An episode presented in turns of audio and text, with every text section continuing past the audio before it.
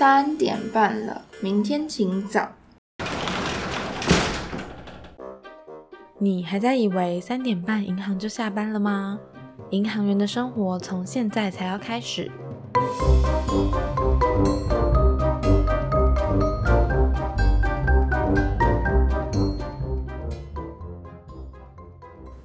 这里是下午三点半，我是 Amber，我是丹丹。第四集的访谈主题是“别让客户不开心”，全公司都靠他养的业务大大。丹丹，你是之前就想要进银行，那你对银行的业务有什么想象，或是有什么特别既定的印象吗？嗯，对我来讲哦，就是我听过一说，就是他们都要喝酒应酬、扮丑啊、下跪啊，然后懂得去跟客户玩闹，然后就是那些呃企业金融的业务大大，就像半泽直树那样嘛，动不动就加倍奉还啊，然后就是大大大眼瞪小眼的。但 Amber，你之前就是在相关就是迄金业务的。业务单位，业务单位，对。那你觉得如何呢？你是说业务这个角色如何吗？还是业主这个角色如何？嗯，以你本身是业主的身份 来看，这个部门也好，或者是你要这个不爽你的 主管，不好说，不好说，不好说，别这么说，大家都很照顾我呢。我觉得，嗯。我觉得还是蛮看地域性的啦，就是以营业单位来说，因为像我待的公司整体来说还是算小规模。那我们的台北营业单位是全部都在总行一起做，那其他的虽然我们号称有分行啊，但是其他分行比较像是迄金业务的据点，因为那些分行也不会有各金的业务嘛。那听起来，因为我有跟这些外点的。分行主管们聊过天，就是迄金业务 head 聊过天，那听起来就是台北的客人会比较刁钻一点，那相对来说台北的业务们也会比较，我觉得跟客户关系没有办法这么密切，就是以我们银行来说，那如果是嗯离开了台北，到桃园、台中、高雄这些，我觉得。相对来说，大家跟客户的关系是比较密切的。嗯嗯，可能也是因为台北的客人我们比较少能直接接触到企业主，但是呃，如果像是其他外点直接接触到企业主的话，谈判上面也对银行比较有利。所以这么说来，在台北当业主就是业务已经很辛苦了，你还要当辛苦的人的助理。九妹，对我觉得要做的杂事很多，然后要承担的压力也蛮大的，听起来真的很辛苦呢。那我们今天呢，就真的请到了一个辛苦的人，也就是 R M，就是 Relationship Manager，业务大大。那同时也是我非常敬重的学长 P T。不敢不敢，真的是非常敬重，没错，慎重的欢迎他。嗯，学长好。嗨，各位观众大家好，我是 P T。我们现在要先讲，就是呃，我们 RM 的工作，我先自我介绍一下好了。就是一开始啊，会选择银行，哎，这个是你们要来问我吗？还是我要直接自己讲？你可以自己讲。哦，对对对。那我在银行工作其实有三年了，那主要是民营的 T 二 One 这样子。这三年来，其实因为我一开始进去是从那个 MA 开始。前两年的部分大概都是在受训的一个过程。那因为我选择的是那个 corporate finance 的部分，那基本上在前面的阶段，他都会希望把你培育成一个呃，这懂得去 manage corporate 的前中后台的一个人人才嘛，不是就是奴隶这样子，对不对？那辛苦的人，对对。那基本上就是说，嗯，他会是希望你就是。透过这样子的一个训练，能够在两年之后就直接可以上线去直接去做，比如说陌生开发，或者是说分析公司的一个风险点，然后再来就是呃去 maintain 你的客户，然后为公司带来收益这样子。因为其实呃有一个说法，那当然我觉得现在时代变得可能不太一样，就是说呃企业金融它是银行的火车头。就是说，企业金融带来的业务，它可以比如说我把这个公司的业务拉进来之后，呢，它的员工可能就会有新转啊，那可能就会有，比如说他如果是零售业，他就有信用卡收单啊。嗯。那如果说他除了呃外销之外，他可能就会，他如果有外销业务的话，可能就有国际汇兑啊，或者是说他会有一般就是我们刚刚讲的利利率收利率利率的收入嘛，对不对？那可能还会有一些手续费的收入，所以其实如果你有办法开发到一个企业客户的话，那其实可以为银行带来的收益的面向是非常的广的，所以以前才会说企业金融可能是银行收益的火车头。那可能随着就是现在时代开始有什么纯网银啊，或者是 fintech 的东西一样，那我觉得未来很难说火车头是谁啦，搞不好我们变车尾或车厢，但是就是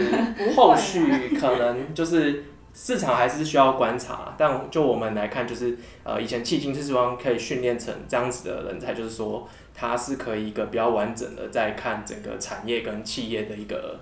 风向的一个角色。嗯，问问题，所以学长是一开始当 MA 的时候就已经选好你要进迄今是吗？呃，对，因为一开始就是我们的呃这个制度，就我们 MA 这个制度一开始进银行之后，它当然是简单受训嘛，告诉你银行是什么。因为其实 MA 它也不会要求你一定是要呃商学背景或者是什么特殊背景，像我们自己是。法法律出身的，那其实对对那个时候刚进去的时候就觉得，哎、我怎么会在这这种感觉？那谁？我在哪？对对对对对对对对，然后这样进去之后，结果就是呃，就觉得什么可以做，什么不能做。那基本上我自己是一开始就还蛮笃定想要走企业金融这个面向，是呃，大家都会说是企业金融是比较可以学到东西，或者是说最重最重要的是它是可以外派。那其实对我们来讲，就是说，诶、如果想要多看看外面的世界的话，其实一开始选企业金融是很多比较年轻的人都有一个幻想，就是会觉得，哎、去那边好像就有机会这样子。像刚刚学长说是前中后台都有轮，是指说不论是业务端或是到后面拨款的作业端，你都有做过。对，基本上我们在 rotate 的时候，就是呃，你前台业务，然后中台风险、对，就是 risk，然后后面的 OP 那边，其实你也要去学，哦，甚至开户啊，嗯。然后产品，比如说 trade finance 或者是连带等等的，都是我们要去学习的一个范畴。嗯。对对对对对。那基本上就是说，就是每个站都有自己应该要完成的角色任务啦，有点像是解 RPG 这样。他觉得你解完之后都可以做，但是有时候会突然掉下那种突然的挑战，比如说像我那时候轮调到交易室的时候，那他就要求我们要呃做一个专案，然后我就想说靠，就是。就是我还在学什么哦啊 CCS 啊嗯 swap 是什么的时候，他说哎、那你今天就是明天开始你就去做什么什么什么事情，然后就会觉得哦哦原来。你说你说实际上线去做交易了吗？还是？呃不会让你去当 trader 这样会倒会赔，对对对对，他就是说那我们现在要优化一一个一个比如系统或者是有一个 project 要做，那哦。因为平常大家 trader 都有自己要 trade 的东西嘛。对，那银行里面还有个角色是叫 TMU，它、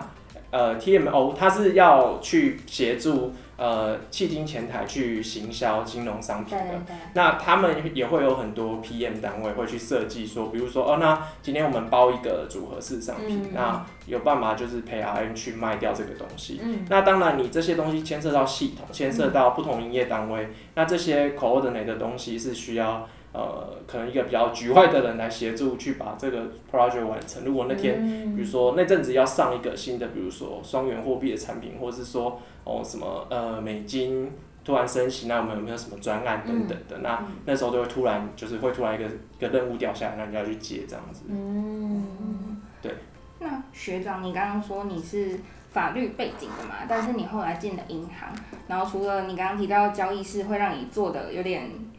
心中骂声靠以外，你会觉得就是对对对，法律这件事，嗯，对你来讲有什么呃利或不利的效果吗？在于银行做迄今的时候，呃，基本上就是我那时候已经觉得说，哦，法律人在做事情一定是相对保守的，没想到银行更保守。就是也盖个章，就是盖个章，就是盖错也不行。就是我那时候不是，就是就是我觉得这件事情是一个很 ridiculous 的事情。经验经有经验行员来说，盖章盖错还蛮严重的啊。现在自己讲出来都觉得荒谬。对啊，就是对，但是你你说就法律上的观点，因为我自己会用法律上的观点解读，就是哎、你可以解释这个东西的意思表示是什么样的，客户是什么样的意思表示，嗯基本上有很多辅助的条款可以去证明你，所以在法律上我觉得是没问题的。可是你可能跟 OP 沟通，他就会说不行，这个不行，然后问他为什么不行，他说就是不行。规定不行。他他他他后来就有放弃跟你讲规定，我就说那根据民法是怎样讲是可以的，他就会说不行就是不行，银行法不行哦，对反反自己公司内规没有哦，对啊，所以不行哦。所以我可说不行。当然，我觉得高度监理的行业可能本来的长相就会是这样，嗯，对，对。但是这个很多东西花在内耗的上面，我觉得其实是有点辛苦啊，因为大家也是这样子会就是让大家对立的情绪升高嘛。那其实理论上是应该大家可以心平气和的下班，好吗？所以学长有曾经就是为了这种嗯法律啊盖章的事情跟别人有比较不愉快吗？有，就是我觉得我的个性是比较喜欢用道理去说服你的，所以我会举很多证据去跟你说，哎、我觉得这样子是可以的。然后他们最后就会放弃思考，他们就会跟你说，我觉得不行。不行，就是不行。对啊，然后通常这时候有两个方法，第一个就是找他的主管去沟通嘛。嗯那就像 escalate escalate 它这个层级再往上一层，那你的论点就要更加的，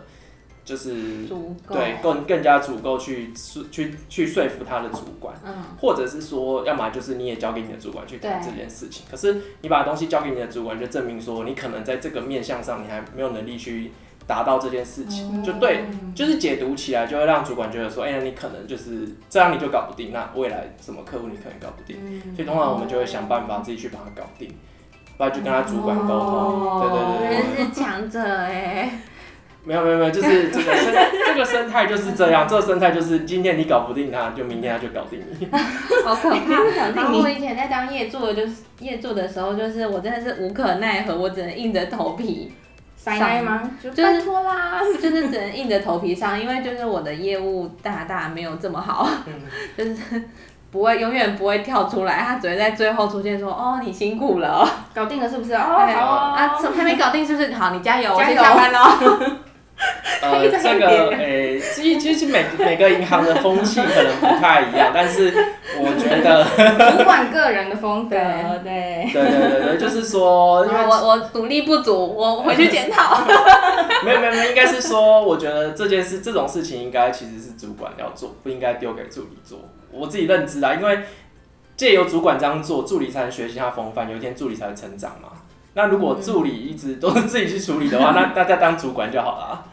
天哪！如果全世界主管都跟你一样，，要我觉得就是啊！把这句话录起来，然后传给各个主管。麦克风背后的主管们，请多多听着好吗？真的，怎么在教训主管？天哪！好可没有，是我们不足，我们要检讨。好，我们检讨。不要不要压力这么大。那 因为学长他你是法律背景嘛，那你呃后来选择进了银行，那你觉得银行到目前为止啊，会是你未来职业发发展的唯一方向吗？还是你有思考过别的可能性吗？呃，我觉得大家对于银行的想象可能也不用太过呃局限，因为其实呃，像我一开始进银行，最一开始的动机，真的纯粹就是想要外有机会外派去其他世界看看，因为对对我来讲，我自己学的东西，可能比如说我学台呃台湾的法律，那可能去呃越南或者是柬埔寨，那就是不同国家的法律。嗯甚至是我研究所是研研究国际贸易法，那可能其他国家也许国际贸易的条款是类似的，是你要靠这个、这个东西在那边吃饭，我觉得是有点困难的。那银行的东西其实说到底，我觉得学到底的东西，银行最重要就三个啦，一个就是逻辑嘛，一个就是说服力嘛，嗯，对，然后第三个就是你要对数字敏感。其实我觉得这三件事情是在银行里面，你应该都是不管在什么位置，都是应该要被训练到的。嗯对对对对，因为呃，我自己是觉得，呃，这三年来的这个从业的生活，那 让我这方面就是有蛮多的，就是见就是想法了，就带给我们大的冲击，很大的冲击吗？对对对，因为其实蛮多东西以前我们在论论理一件事情的时候，我们通常会用比如规范是什么，那我们现在的案案例事实是什么，那我们应该得到的结论是什么？就是一般的逻辑的法学三段论法就是这样子，但是在银行里面，它的规范是很复杂，有很多东西。它到最后其实内化出来成一套东西，其实后来就是靠说服力了，因为 后来就是不行，因为规范这种东西外规写的很死，大家都会说外规写的就是不能去撼动去挑战，对，那内规的部分大家又写的有点模糊，那有就是 debatable 的空间，那接下来就是你怎么把东西解释成哎最最符合你的情况，然后和逻辑的方式去说服别人。那当然未必这样就可以说服得了其他人，但是我觉得这都是一个训练的过程，因为未来不管你是做什么行业或做什么工作，甚至是我们今天就是要当信义房屋的房总，你也是要说服人家说这房子在这地段就算是凶宅，他还是可以做得很好。好，毁三观，毁三观，就算是凶宅，嗯，我要想一想，我要怎么卖出去。就是就对，就是我会觉得是说就是。这三件事情是本职学能，是本职学能以外的东西。你可能会觉得说，哦，那我今天学连带，那我今天学并购，我今天学一般的放款或者是贸易融资，这些其实都只是工具。它就是在这个行业上你会遇到，但的确你跳了不同行业，它是不会遇到，顶多就是遇到类似的案件的时候，你可能会遇到。可是就这三件，我刚刚提到的，就是逻辑、说服力，还有用数字来去作为你的论证，这件事情是。我觉得不管怎样都是会用得到的东西。嗯，所以就是听起来是目前在银行的工作还算满意，但是之后如果有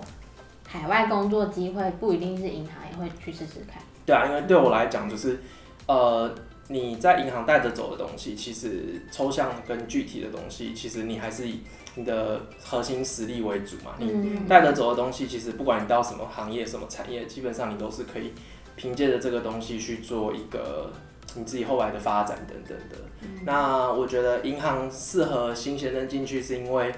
这个东西是人类从比如说好从十二世纪开始吧，可能就都有这种哦，美第奇家族就有这种东西。那在意大利发展的时候，那可能就是呃这么古老的行业，它这么这么传统的传承。每到就是每个人的生活其实都处在里面，但是你要想办法去懂，哎，它背后运作的逻辑是什么？是我觉得蛮推荐大家，不管是不是这个业界的，都可以去做一个了解啦。那为什么？哎，大家都要推信用卡，为什么这个东西这是需要的？那可能有很多说法等等的。那我觉得还蛮适合新鲜人作为一个尝试啦。哦，对对对都在沟通跟毁三观，但学长还是推荐大家进行 而且学长底气很足哎，他讲话都会让我们觉得哇，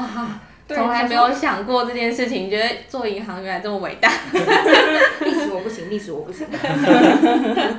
到底是学长底气太足，还是学长的业务能力太强？就是已经养成三寸不烂的业务之了。其实我觉得，如果是真的有兴趣要做法金或做所谓契金的话，其实。我觉得生活经验的丰富是很重要的，因为其实你不会知道说这个客户你今天去他喜欢什么东西，嗯，那你只能透过观察或是跟他闲聊，然后知道他喜欢什么东西。可是他今天突然讲了一个你不熟悉的东西或什么，那其实是会蛮辛苦的，就就觉得人家就觉得你是一个无趣的，因为。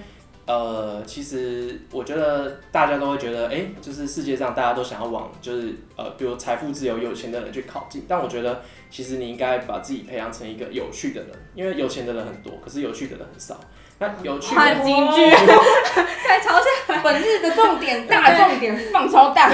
就是呃，我觉得这是也是强调一个重点，有趣不是说你讲很幽默，或者是说。呃，你讲话很好笑，这个就叫有趣。我觉得有趣是让人家跟你聊之后会觉得，哎，我好像得到一些不一样的观点跟想法。那我觉得就是一个有趣的人，就是我觉得英文比较直观，就是 you are interesting，就是那种感觉。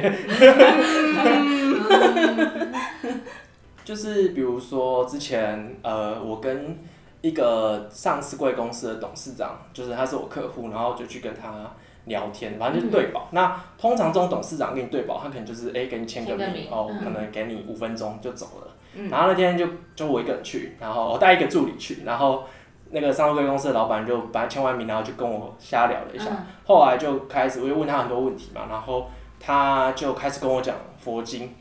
然后刚好哎、其实我之前也有看过一些佛经的故事，然后就跟他尬聊，然后我们聊了一个半小时，就是还没有办法结束，就是一直讲一直讲一直哇讲。塞！因为他说管理哲学就是用佛经的道理在做，在 做在做管理。他说其实很好管，无为什么什么什么的。我就说，很无为，然后做到上市贵公司，哇对对对，他那个公司是真的非常厉害，非常赚钱。反正就是他就是呃，遇到这种状况，你也能可以跟他聊的话，我觉得基本上就是你可以胜任这个行业，就是你可以你的兴趣要很广，然后你涉猎的东西也要多，就是多到就是。呃，你要对每件事情都充满好奇心，就是你会觉得说，哎、人家就会觉得，哎、佛经不是你中老年人才才会想要知道，或者是说，哎、你追求人生 peace 的时候才会去看。可是我自己的故事是我大阿姨是个蛮虔诚的佛教徒，然后他可能就是有时候会跟你讲一些观念，那你就把它记起来。所以有些东西就是很随手，就是呃，你很不经意就是会出现在你生活中，那你就是不要让它就只是过去，最好是对这些事情有一些吸收跟想法，那后来都会化成你的养分去。呃，可能在工作上，或者是他就当你的朋，你就把他当你的朋友跟你聊天，那也是一个方法啦。你是怎么样训练自己去多涉猎这些东西？你是有目的性的吗？也没有哎、就是我自己是很喜欢看不同类型的书跟学问还有知识，因为我说体验很重要，就是说你对很多东西面向很好奇，比如说今天我朋友约我去牛奶湖华上，那我也会去。那你怎么不知道说搞不好对方的财会小姐也有做这件事情，那你们就有共鸣。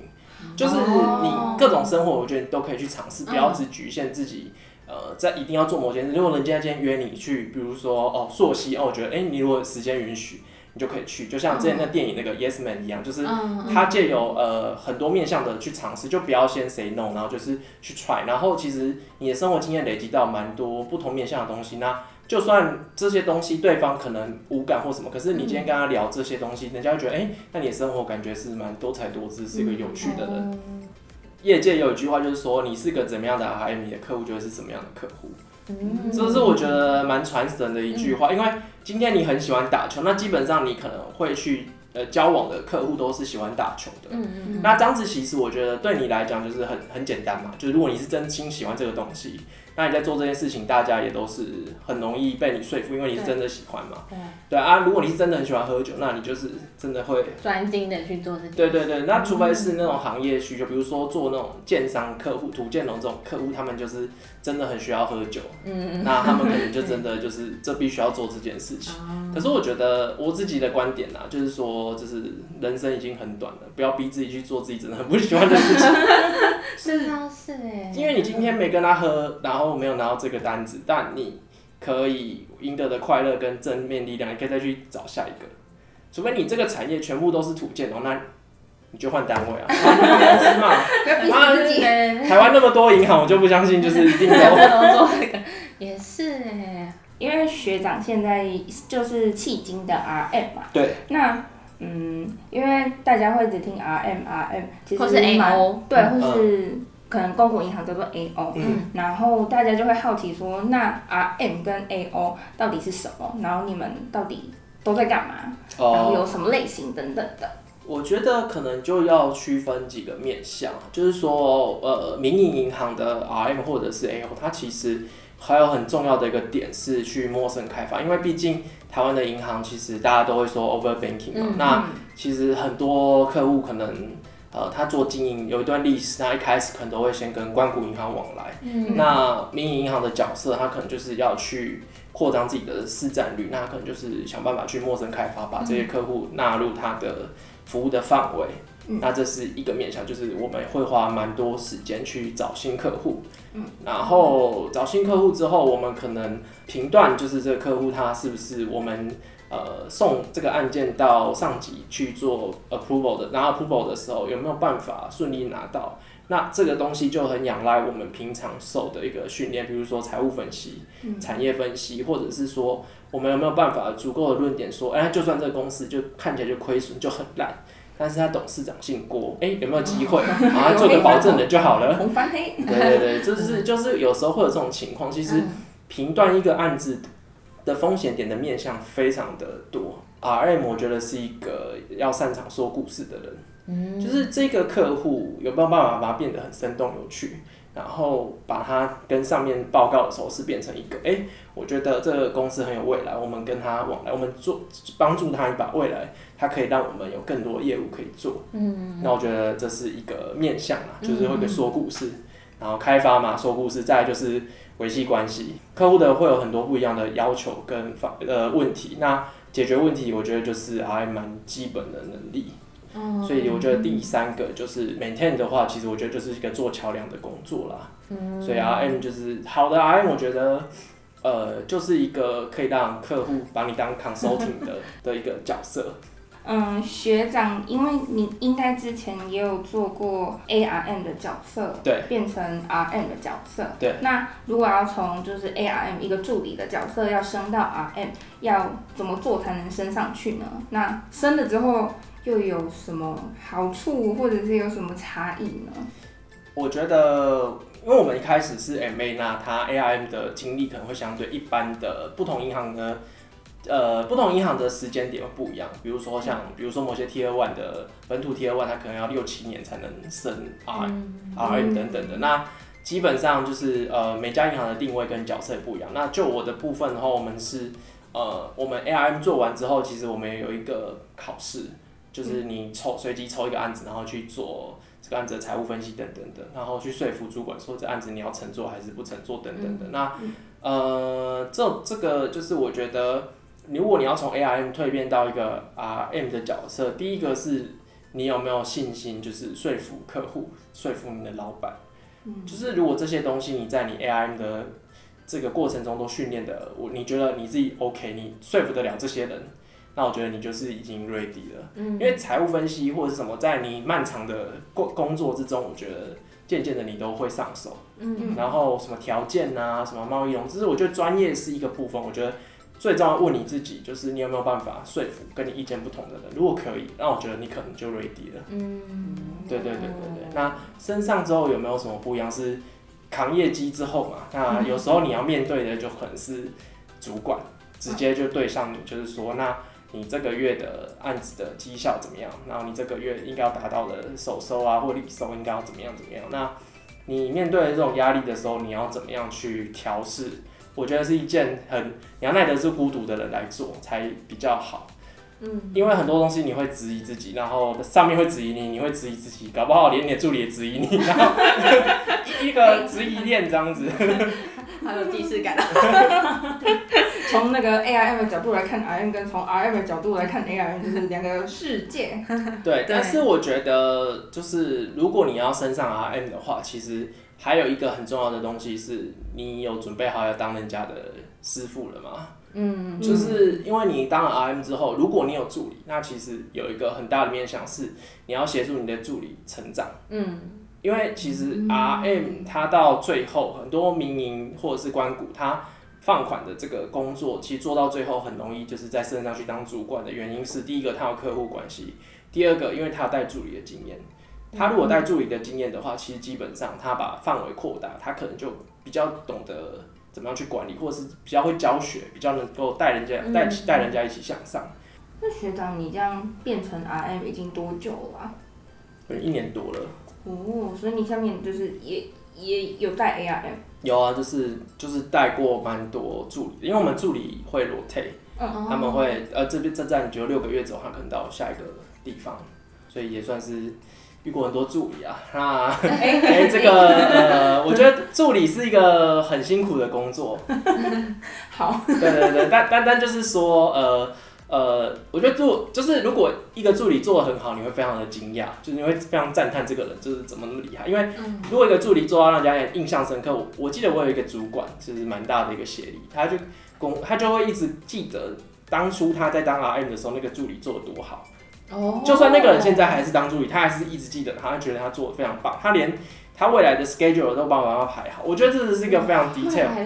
比如说哦，下一周谁谁谁有邀你吃饭，然后你他就会帮他做好行事历，就放在他桌上。就当他还是当阿姨的时候，那我觉得其实其实就是我觉得这是一个很细致的一个内容。我觉得永远要站在对方的立场去思考啦，就是说当助理的时候要去想 RM 他需要什么，他可能需要什么，然后他这么长不在位置，一定是有很多事情要忙。地方的就就真的很想问，就是 RM 不在位置上，除了行事力既有的拜访客户之外，还会有什么可能性啊？我觉得有一个很重要的点是，他们有可能去同业聚会，上班时间吗？有可能，因为大家都是 RM 会出来飘嘛。就你拜访完客户，你拜访完客户，其实到你回去之间，你可能有在空